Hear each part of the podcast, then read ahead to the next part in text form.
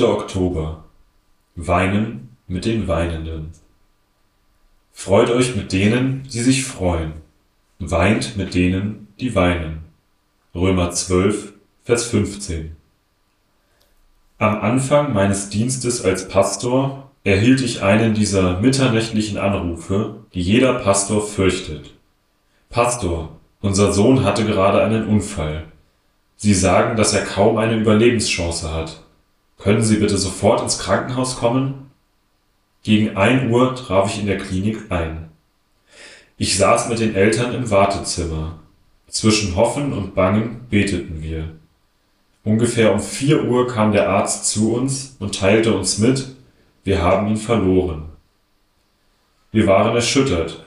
Ich war so müde und emotional ausgelaugt, dass ich, anstatt die Eltern zu trösten, mit ihnen weinte. Mir fehlten einfach die Worte. Ich ging mit dem Gefühl nach Hause, in dieser dunklen Stunde total versagt zu haben. Kurze Zeit nach diesem Unfall zogen die Eltern des Jungen aus unserer Stadt weg.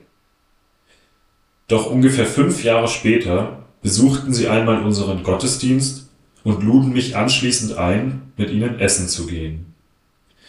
Neil, wir werden nie vergessen, was Sie für uns getan haben, als unser Sohn starb, sagten sie. Wir wussten, dass Sie uns liebten, weil Sie mit uns geweint haben.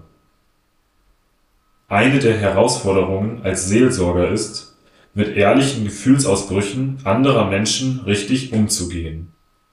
Ein hilfreiches Prinzip habe ich in den Gesprächen zwischen Hiob und seinen Freunden gefunden.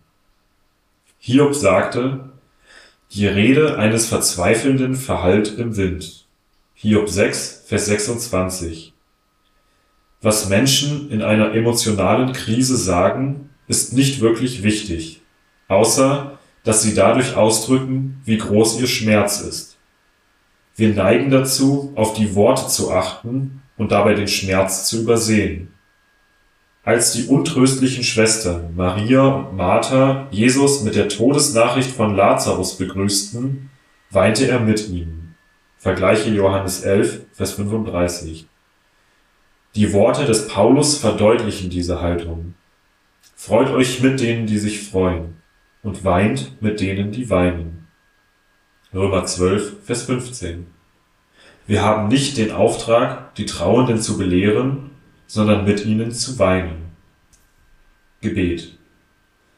Herr, lehre mich zu lieben, wie du liebst. Gib mir die Freiheit, den Leidenden mein Mitgefühl zu zeigen.